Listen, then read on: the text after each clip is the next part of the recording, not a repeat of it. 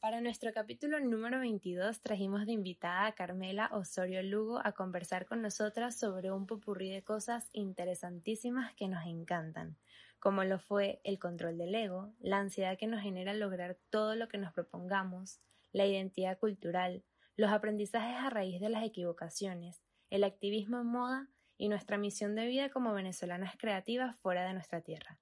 Gracias por acompañarnos y esperamos que disfruten y se enriquezcan de la conversación.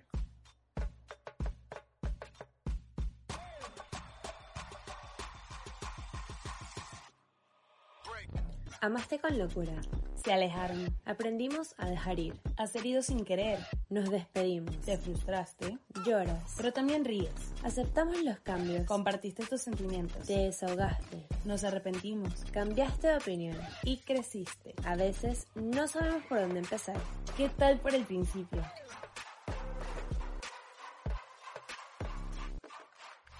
Yo soy Amanda Michelena. Y yo soy Juliana Ollone y aquí hablaremos de todas las situaciones que la vida nos presenta sin juzgar a nadie.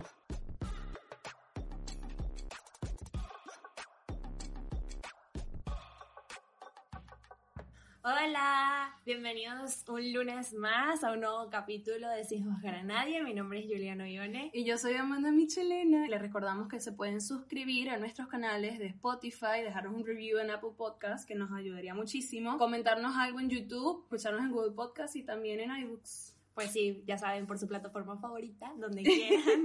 y también queremos agradecerle a Agüita de Coco, nuestro estudio de diseño favorito, por ser responsable de llevar la imagen gráfica de nuestro podcast. Que somos fans. Miren, si quieren ser nuestro aliado o sponsor, envíanos un mail que les vamos a responder súper, hiper, mega más rápido que ustedes le responden a su crush, porque somos así intensas. Demasiado intensas.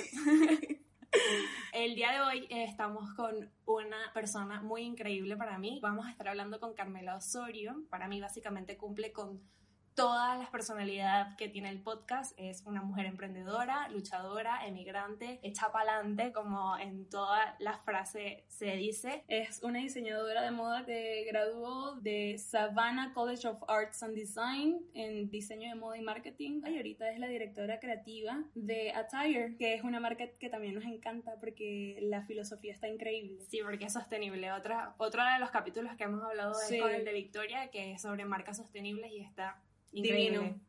Pero bueno, bienvenida Carmela al podcast. Hola. Finalmente, finalmente, y ya ese cafecito queda recontrapendiente entre, entre tú y yo. Pues nada, Carmela, debo decir que investigando sobre ti, tu personalidad, tus proyectos, me sentí bastante identificada en cuanto a querer el éxito y, o en su defensa, alcanzar alguna meta, y sobre todo con la ansiedad que eso genera. O sea, nosotras en el podcast hemos conversado que tenemos una personalidad bastante perfeccionista, como ya te lo dijimos antes de, grabar. de grabar, y queremos llevar esta personalidad en armonía y en el buen sentido de la palabra. Entonces quería saber un poco sobre ti, sobre, Carmel, sobre Carmela y cómo has logrado tú equilibrar estas ansiedades y lograr manejar el ego con los éxitos que has tenido. Wow, en verdad qué buena pregunta y me encanta que empecemos así porque sabes que eso es la parte muy como real y humana eh, que todos los diseñadores tenemos, ¿no?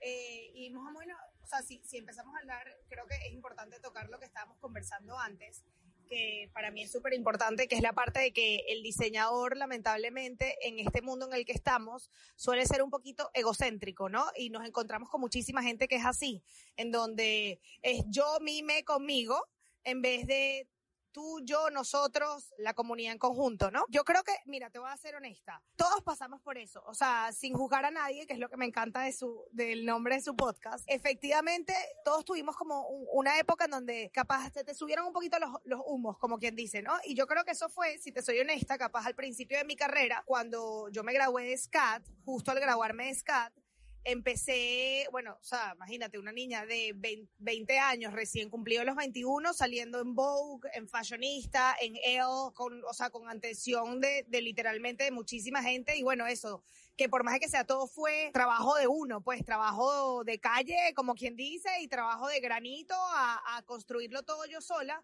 Pero claro, un poco capaz a veces se te sube la cabeza y te piensas, te sientes un poco a veces omnipotente, como que tú dices, wow, si hiciste esto, puedo hacer todo lo demás. Y yo creo que, mira, las cosas en la vida pasan por algo, porque yo ahorita lo veo y yo digo, mira, había muchas cosas positivas de mi actitud go-getter y de ir y luchar por lo que puedo y de verdad de tener esa seguridad en mí misma, porque uno tiene que tener esas seguridades, pero también ahora que lo veo, o sea, cinco años después, o sea, ya, ya tengo 26 años, y me doy cuenta que mira, que me faltó capaz a veces en ese momento dejar un poco ese protagonismo de querer figurar a poner la prioridad que era al final mi producto, ¿sabes? O sea, mi producto era lo más importante. Yo creo que eso fue como que una lección que yo misma me di, o sea, al, mira, al, al pasar el tiempo, porque también me, me encontré en una posición difícil en donde yo decía, bueno, sigo con Carmela y trato de ver cómo, cómo hago esto sola, ¿sabes? Con 21 años, sin sponsor, sin nada y sin conocimiento, porque es lo que le pasa a muchísimos,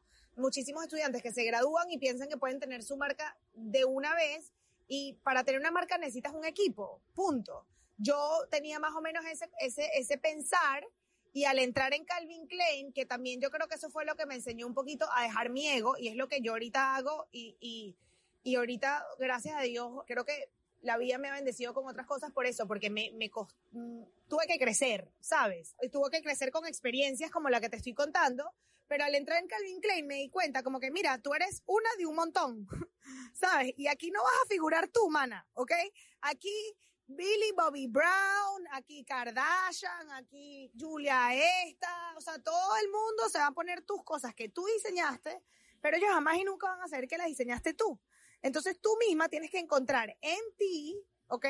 La seguridad de decir, tú lo hiciste, tú le pusiste ganas, le pusiste corazón, le pusiste cabeza, le pusiste empeño a esto, pero no necesitas jamás y nunca que venga otra persona a decirte gracias por hacerlo, que era lo que yo necesitaba. En ese entonces, cuando yo empecé mi marca, cuando yo me gradué de la universidad, como que yo necesitaba el, el felicitaciones, el wow, lo hiciste bien, como el, el tratar de quedar, que es otra cosa que yo se lo digo también como que, que, es parte de la vida, que uno tiene que, que saber, que es que uno no le puede caer bien a todo el mundo y a todo el mundo no le va a gustar todo lo que tú hagas. Y tienes que estar tú feliz contigo misma y con lo que tú hagas antes de pretender que todo el mundo le guste tu producto, le guste tú como persona, ¿sabes? Y eso me lo enseñó muchísimo el entender que, que, hay, que, que hay que dejar el ego también en esta industria. Que el que, el que de verdad es successful en esta industria, el, de, el, el que de verdad es talentoso, el que de verdad llega a, lugares, es aquella persona que deja el yo mime conmigo, se da cuenta de que tiene un equipo, se da cuenta que es todo hecho junto, en conjunto y creces juntas, ¿sabes? Y empiezas a formarte juntos como profesionales, no como individuales. No, es que tienes demasiada razón y eso es algo como que resuena demasiado con lo que siempre conversamos Juliana y yo en el podcast porque dentro de todo, o sea, somos contemporáneas las tres y estamos como que... Eh, en una época donde se ha democratizado mucho el talento, en donde es muy fácil también mostrarlo, porque como tú también eres buena, hay mucha gente que también es buena o incluso más.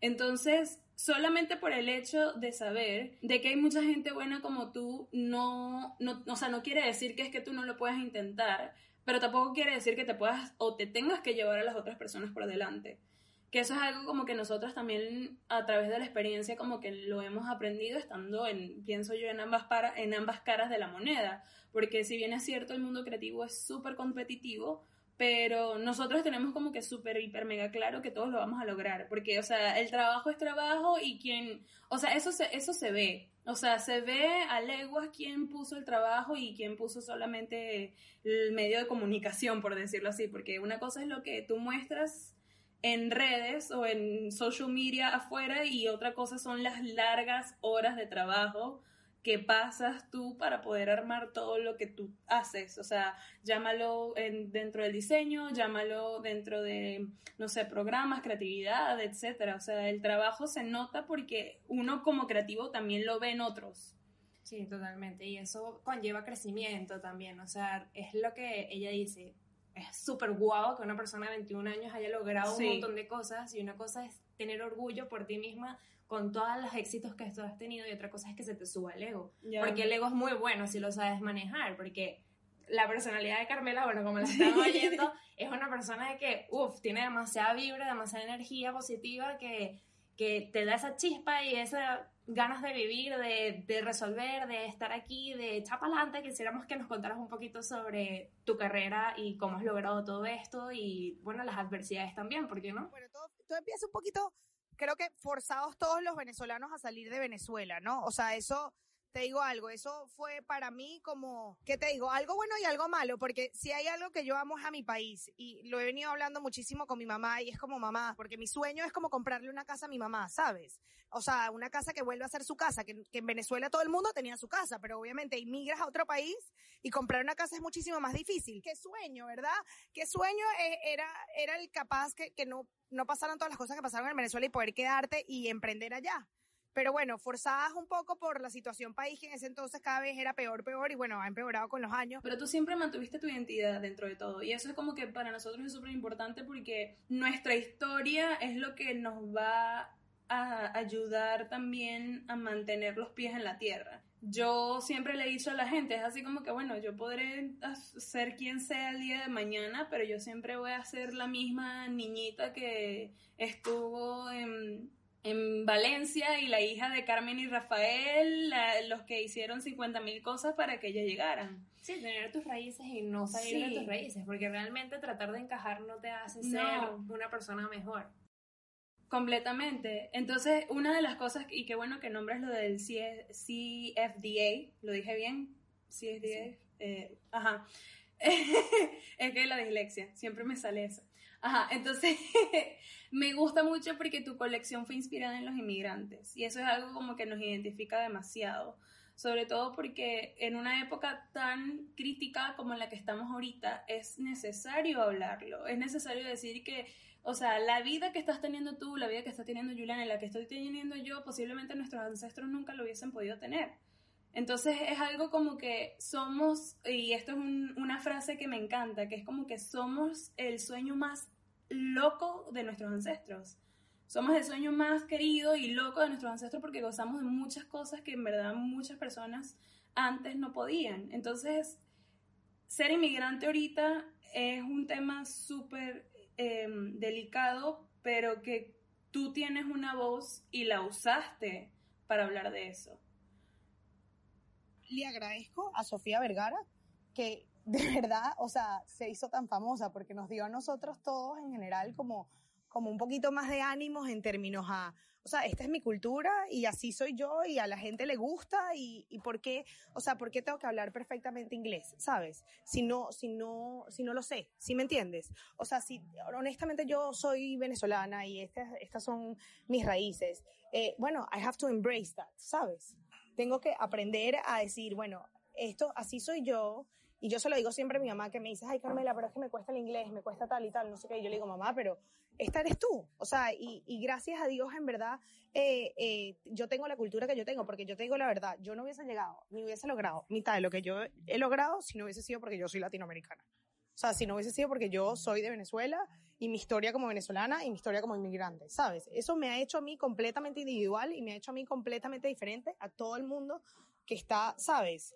O sea, como que a, gente que está en mi industria, porque yo digo siempre, y lo digo siempre, sobre todo, no, en mi work, siempre empiezo, que esta es una de las partes que más me gusta, es que yo siempre empiezo y digo, mi gente, ¿de dónde son ustedes? O sea, ¿de qué parte son? Entonces, o sea, como que de dónde vienen, cuáles sus raíces, cuál es su cultura, quiero saber un poquito de ustedes. Entonces empieza todo el mundo súper emocionado porque al final todo el mundo le gusta decir tipo, ¿de dónde vienes? ¿Sabes? A todo el mundo le gusta como hablar de, de, de de sus orígenes. Y entonces la gente empieza a escribirme en el workshop, ay, yo soy de fulani, yo soy eh, venezolana en Arabia Saudita, qué sé yo, o sea, mira, se he conectado gente de, de verdad de todas partes del mundo.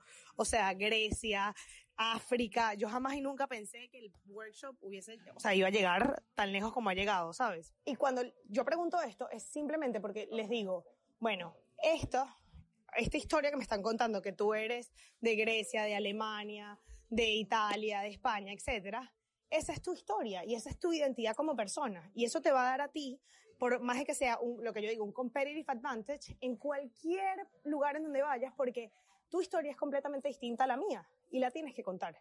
La gente quiere saber, ¿sabes?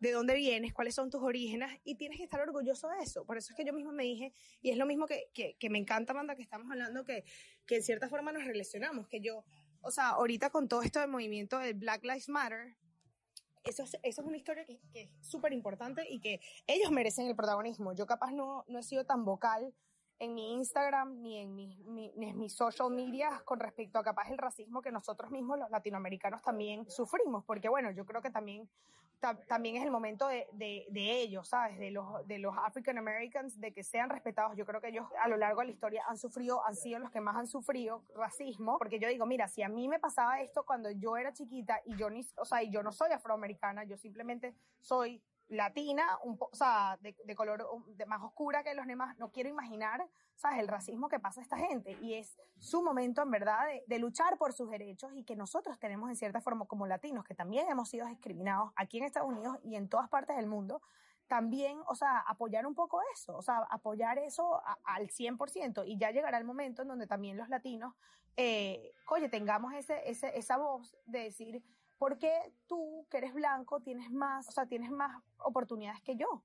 O, o por qué, claro. o, o yo soy o por qué te menos que tú. a ti. exacto, exacto, exacto.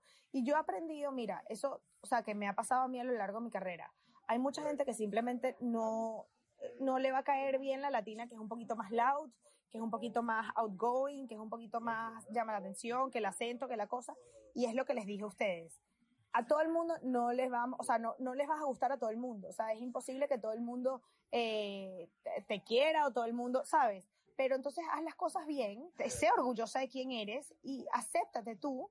¿Entiendes? Porque así la gente te va a aceptar. Y eso es algo que también, leyendo un poco más sobre lo que estás haciendo ahorita en Attire, leyendo la historia que Senia publicó sobre ti, me parece maravillosa porque ella habla básicamente de tu background y de lo asombrosa que le pareces. Y eso es algo como que gracias al orgullo que también tú tienes por tu historia y por no suprimirla o rechazarla, pues te ha abierto también puertas. Y eso es algo que nosotras también siempre estamos repitiendo constantemente. Así como que la histo tu historia es, es, tuya. Y vale la pena contarla. Totalmente. O sea, Porque al final eh, es lo que tú dices, o sea, es tu esencia. Y cuando tú llevas tu esencia con orgullo y en alto, las otras personas lo van a notar como dice Carmela, no somos moneditas de oro aquí para caerle bien a todo el mundo, pero, o sea, si tú realmente estás orgullosa y estás transmitiendo esto, tú lo notas. Yo creo que eso también yo en parte lo valoré un poco viniendo de Senia, que es como una cultura completamente distinta a la mía, o sea, alemana, ¿sabes?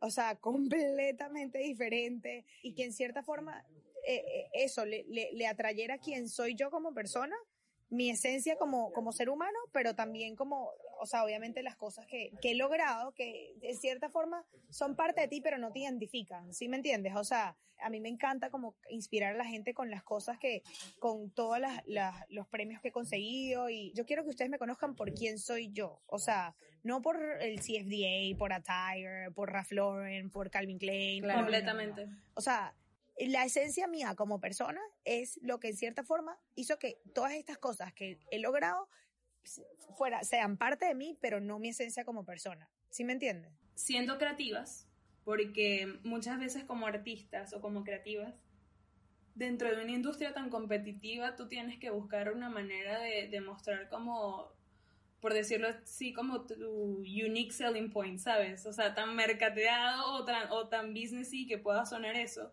es así como que, bueno, es lo, en verdad, lo que podemos, como que más, sacarle más provecho porque ta, el talento y los skills son cosas que, bueno, el talento yo no sé si es algo que se pueda enseñar, yo creo que es algo que puedes mejorar y desarrollar. Pero también tiene que ver mucho, pienso yo, como que con, el, con la voluntad que tengas tú como para desarrollarlo. Porque yo, en mi cabeza todos somos talentosos, pero muchas personas deciden como que em, embarcarse en otra, como que en otra rama o, o, hacer otra cosa. Entonces como que para quienes tenemos como por decirlo así la valentía de perseguir nuestros sueños, eh, es importante mantener la autenticidad de tus raíces, es importante, por lo menos para mí, Amanda, personalmente, o sea, eso es algo que yo siempre llevo conmigo y que si me oyen el acento no me importa, en español o en inglés o en el idioma que hable, porque obviamente estando aquí en España también es lo mismo, eh, y que no voy a cambiar quién soy yo y tal cual como dicen ustedes, por, por quien sea yo. Es más, yo estoy contenta de que si me conocen y aún así les caigo mal, le estoy cayendo mal por las razones que son, por ser quien soy, no por ser cualquier otra cosa. Exactamente. No, no pudiera estar más de acuerdo contigo. Efectivamente, o sea, es eso, es, es tu esencia eres tú. Y eso jamás y nunca lo vas a cambiar por ninguna otra persona, ni por una marca, ni por lograr tal, o sea, eh, sí, es lo que hemos hablado. Si ese no es el camino, te vas para otro. Pero siempre siendo tú como persona, ¿sabes? Listo. No sé, nosotros también nos creemos muy incansables y es porque siento que también es nuestro deber. O sea, yo me siento demasiado comprometida, por ejemplo, con el causa Venezuela. yo no me doy por vencida con, con el país. O sea, o sea, es, es por, yo tengo un proyecto que se llama Villa La y es un proyecto este, que es básicamente la nostalgia de un país que no viví. Y porque ya yo tengo siete años, no, seis años fuera de Venezuela y es algo como que a lo largo de la vida, cada vez que me preguntan de dónde soy, pues muchas veces este, me he conseguido con la, como que con la, la pregunta, sí, de verdad, ¿de dónde, o sea, de dónde soy? O sea, ¿qué significa venir de Venezuela? O sea, ¿qué significa la venezolanidad? O sea, como le digo yo en inglés, de Venezuelanness, ¿sabes? Es como, ¿qué significa eso? Entonces, como que para mí tiene que ver mucho con la identidad, tiene que ver mucho como yo como persona, tiene que ver mucho con la manera en que nos tocó irnos del país a muchos de nosotros y con los privilegios que yo siempre hablo y digo, o sea, esto soy privilegiada por tener la plataforma que tengo y voy a sacarle absolutamente todo el provecho que pueda.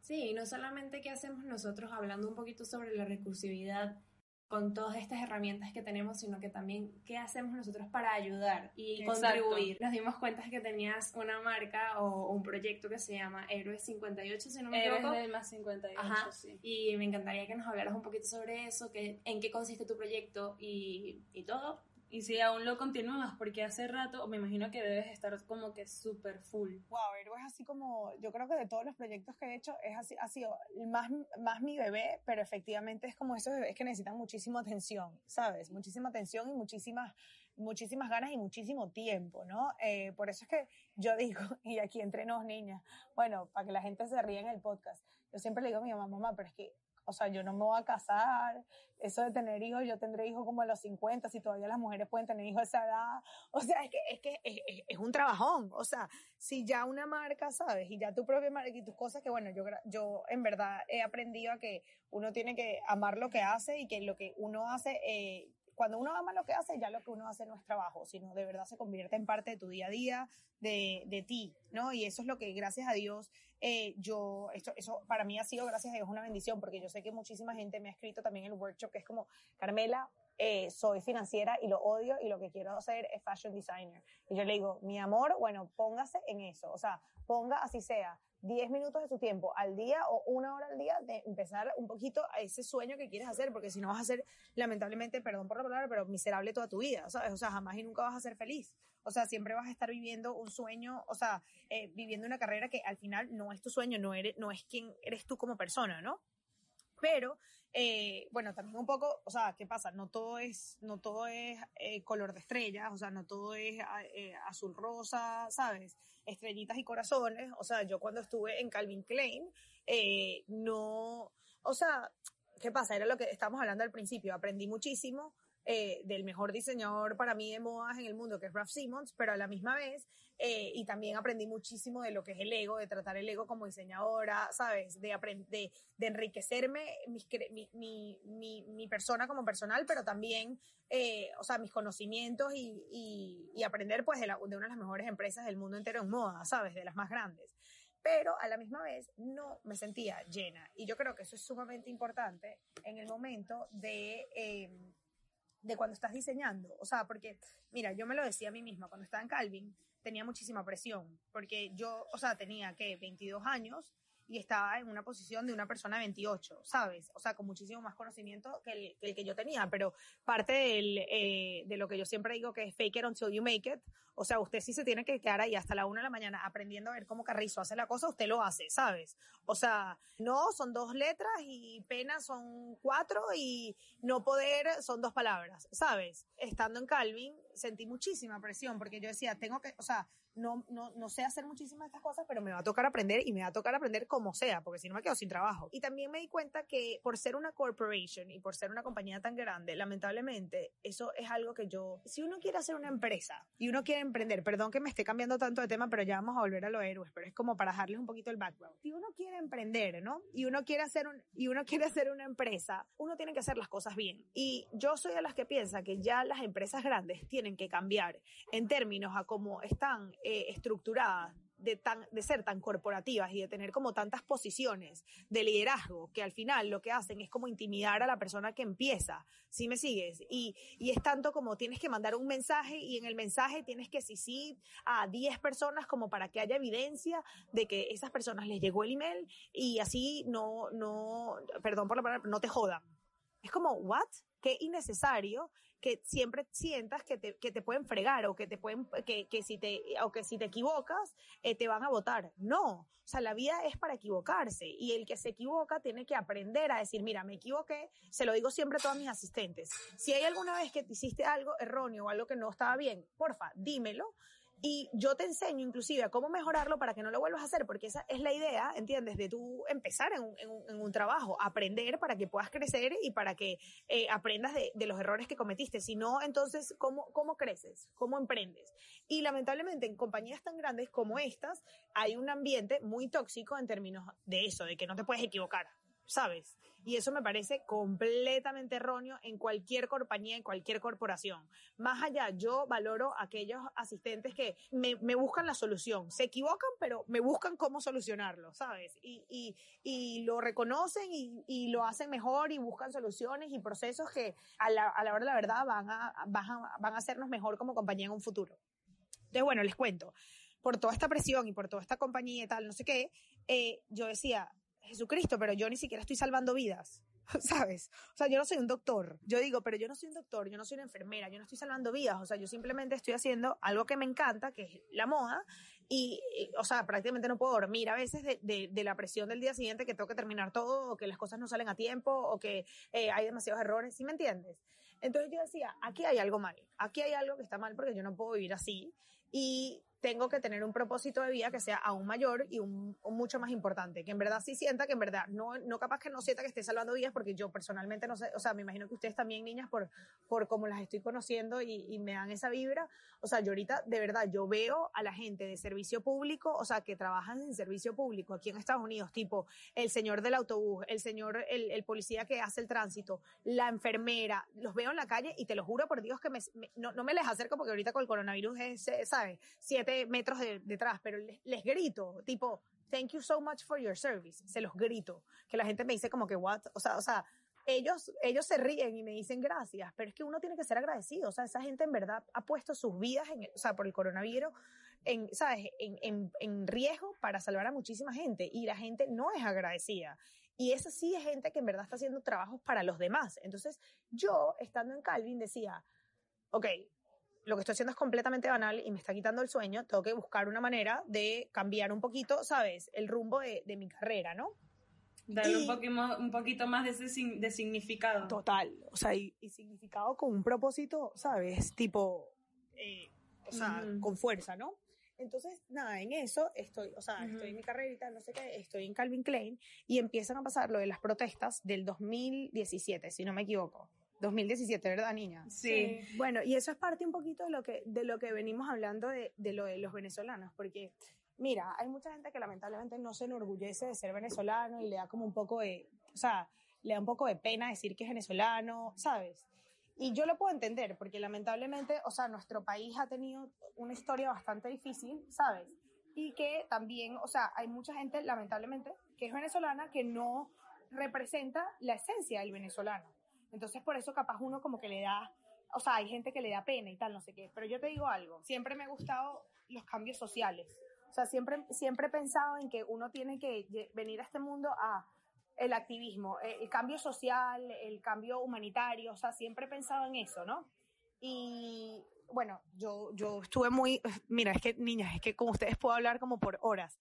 Eh, yo estuve muy fascinada con la historia de un político colombiano que nunca llegó a ser, es como un JFK, él nunca llegó a ser presidente, pero eh, o sea, movía masas y de verdad quería hacer un cambio en Colombia cuando Colombia estaba bastante mal, antes de que, que cuando Venezuela estaba en su gloria y, Colombia estaba bastante mal por el narcotráfico, eh, se llamaba Luis Carlos Galán. Él quería de verdad como que hacer un cambio, o sea, esencial en la sociedad, ¿no? Y, ayudar, ¿sabes?, a la gente con necesidad en Colombia. Y él dice una cosa que a mí me encanta, que es como que yo quiero que el colombiano se sienta orgulloso al mostrar su pasaporte en Colombia, que ya no lo escondan, sino que, los, que lo sientan y sientan el orgullo de mostrar su pasaporte, ¿sabes? Y a mí eso como que se me fijó tanto en la cabeza, porque yo digo, mira, yo, nosotros todos los venezolanos hemos pasado por tanto. Y hay tanta gente que como que, ay, no, este pasaporte no me sirve para nada, pero yo siento un orgullo de ser venezolana porque yo digo, mira, con todas estas adversidades que hemos que nos, nos, han pasado a todos, porque sabes que sabes que es difícil a la gente que los que escucha tu podcast que no es venezolana, inmigrar a un país y dejarlo completamente todo y todas las comodidades que tenías del tuyo, porque eso fue lo que hicimos todos los venezolanos, o sea, vivíamos con muchísimas mayores comunidades en un país que era completamente rico y que estuvimos forzados a emigrar a otro, empezar de cero de cero, sin nada, de cero. Y eso le ha pasado a muchísimos venezolanos, ¿no? Entonces, yo creo que ese cambio social a mí me llamaba. Y cuando empezaron las protestas, que fue cuando, inclusive, o sea, me recuerdo como si fuera ayer, cuando yo estoy en Calvin Klein, o sea, recién me habían como eh, promoted, I was, I was promoted, o sea, Spanglish total. Y bueno, tenía, gracias a Dios, me habían cambiado una oficina, yo estaba, o sea, idealizada con esta oficina espectacular y tal, no sé qué, o sea, como mucho más larga, era la misma oficina, pero más larga. Y entonces tenía como mis cositas de Venezuela y tal, no sé qué, y empiezan las protestas y me recuerdo perfecto cuando veo el video de Neomar Lander. Cuando vi el video y cuando empecé a leer de Neomar y salía que él tenía, creo que en ese entonces 17 años, porque era la misma edad que tiene mi hermanito. O sea, mi hermanito tiene la misma edad que él, tiene 17 años, lo acaban de matar a, a, a, a sangre fría, ¿sabes? Y a mí se me paró todo y yo dije, ya va, yo tengo que hacer algo, ¿sabes? O sea, yo no puedo estar aquí enfrente de una computadora, en una oficinaza en Nueva York, en Calvin Klein, y no poder contribuir, así sea un poco, a mi país. También un poco llevada a mi hermana, o sea, mi hermana siempre ha sido súper activista, súper eh, con ganas de ayudar a la gente, y ella ya estaba como recolectando tipo medicamentos y máscaras y, y cascos para Venezuela. Dije, o sea, ya va, Adri, vamos a hacer algo además de recolectar todo esto, ¿sabes? Y recolectar dinero, porque es lo que la gente necesita para, para, para poder comer, para poder ir a, o sea, medicamentos, etcétera, todo. Creo que también es importante hacer algo y un movimiento en donde llamemos la atención internacional, ¿sabes? Que la gente te vea en la calle con una camisa y diga, ya va, pero ¿qué, what is? ¿Sabes? ¿Qué es esto? Que, y tú le cuentes la historia de Venezuela. Entonces eh, empezamos lo que es Héroes del más 58 y tiene muchos simbolismos que representan un poquito lo que pasa al venezolano en el exterior, pero también queriendo estar en el, eh, eh, en el país luchando por, por nuestra Venezuela, ¿no? Que es primero las cinco estrellas, que, las siete estrellas que son, o sea, y yo me recuerdo de la Venezuela de siete estrellas, no la de ocho. Entonces es como un simbolismo de que esa es la Venezuela la que queremos construir, a la que queremos volver. Después el más 58 porque es el código que utilizas para poder llamar a tu, a tu familia, a tus amigos en Venezuela. Entonces es el, e, ese código que tienes que poner siempre en tu teléfono para poder conectarte con tu país, ¿sabes? Y héroes, porque a la hora la verdad no tienes, no tienes que ser es lo que yo te digo, no tienes que ser político, no tienes que ser un, eh, eh, un activista social, un relacionista internacional, o sea, simplemente tú a través de tu área creativa o tu día a día puedes hacer un cambio. Y así empezamos las camisas. Y, y, y de verdad que te digo, la verdad fue, o sea, fueron meses de no dormir por muchísimo tiempo, pero fueron los mejores meses, ¿sabes? O sea, fueron meses en donde yo llegaba de Calvin Klein a las 5 de la tarde eh, a trabajar en Héroes pero, pero como que nada me, nada me paraba, ¿sabes? Como que nada, nada, porque no había mayor satisfacción que después de que tú, o sea, logras conectar también con una comunidad, nosotros empezamos a ayudar a Acción Humanitaria por Venezuela, que es una comunidad bellísima en Turgua. Turgua es una zona en el Atillo, en Caracas, en donde hay muchísima pobreza. ¿Y qué pasa? Las comunidades rurales en Venezuela son aún más impactadas por todo lo que está pasando. ¿Qué pasa? Si el agua no llega a la ciudad, a Caracas, imagínense las zonas rurales. Si los medicamentos no llegan a Caracas, imagínense las zonas rurales en donde te tienes que meter en carro por lo menos dos horas metido en la montaña, si tienes carro, si no van caminando la gente, ¿sabes? Entonces esa, esa gente que la gente, o sea, no, no, no tiene ningún tipo de ayuda y tampoco ni siquiera los chamos tenían ningún tipo de, de, educación. Y Acción Humanitaria por Venezuela, que de verdad les recomiendo muchísimo porque Marisela se ha convertido así como en una madrina para nosotros héroes y, y, y para estos chamos, se encarga no solo de un crecimiento tipo, bueno, que a mí me encantaban los comedores que hacían para ayudar a la gente que en verdad no tenía comida, pero me gusta lo de acción humanitaria, me encanta es que es como una integración completamente eh, profunda en tres aspectos, comida, educación y medicamentos. Entonces, ¿qué pasa? Es eso de enseñarle al pescador a pescar, ¿sabes? que a mí me parece sumamente importante, no es darle, no es darle el pescado. Para nosotras es como que tan importante hablar de cosas que en verdad importan, porque si bien es cierto, como tú has dicho, nosotras estamos en un mundo, o sea, o, o decidimos estar en un mundo muy banal, un mundo en donde si bien es cierto no estamos salvando vidas, pero que tenemos la lección literal de qué hacer con eso, ¿me entiendes? Es así como que tú tienes 50 mil millones de herramientas que las puedes usar tanto para bien o como no usarlas o como para mal. O sea, es una decisión siempre. Y es algo que nadie te lo pide, es algo que en verdad nace de uno y viene con uno. Y que creo que nuestra generación de venezolanos que hemos estado en el exterior y como que ha sido parte de nuestra esencia. Si bien es cierto, nos fuimos porque necesitábamos una mejor calidad de vida no nos olvidamos de dónde venimos. No, no, no. Y eso, eso habla demasiado de, de, de quiénes, de nuestra integridad, de nuestros valores,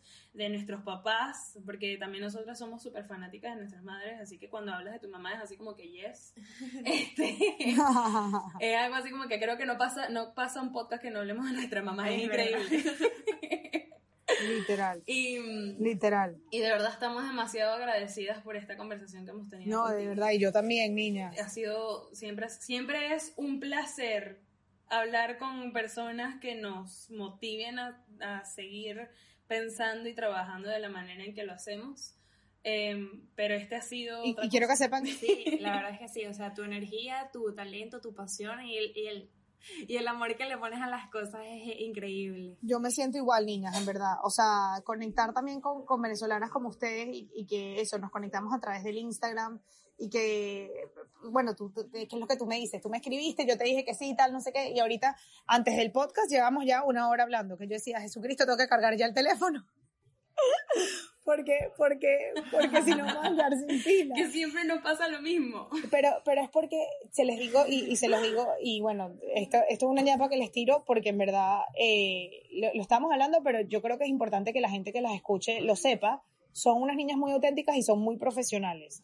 Eh, con todo y que ustedes dicen que, que lo hacen de forma artesanal, eh, para aquellas personas que nos escuchan, eh, bueno, estas niñas me mandaron un Word de literalmente nueve páginas en donde tienen todo completamente organizadito, como si fuera una producción de Broadway, o sea, detalle, detalle, detalle, detalle, y estos son como que cositas que ustedes hacen on the side, que la gente no lo ve, pero que en verdad yo personalmente como, como invitada en su podcast lo valoro muchísimo porque eh, habla de, su, de lo que ustedes dicen, de lo del profesionalismo, del, del ser puntuales, del quedar bien, ¿sabes? Que es muy importante y, y eso hace, hace, hace no. mención a, a, ustedes, niñas, a que lo que están haciendo es increíble y que bueno, que, que bonito conectar con, con venezolanas, así ustedes estén en España, Dios mío, yo quiero ir a Madrid ya, por favor, Jesucristo. Y así nos tomamos el café las tres en Madrid. ¿Qué café? Nos tomamos un, nos tomamos un vino, algo 2020, así. termínate. Sin duda.